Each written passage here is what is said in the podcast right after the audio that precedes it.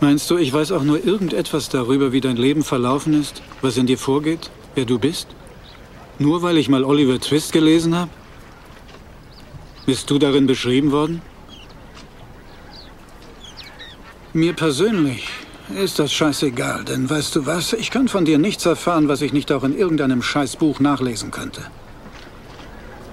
Es sei denn, du erzählst über dich selbst, wer du bist. Das würde mich faszinieren. Da bin ich dabei.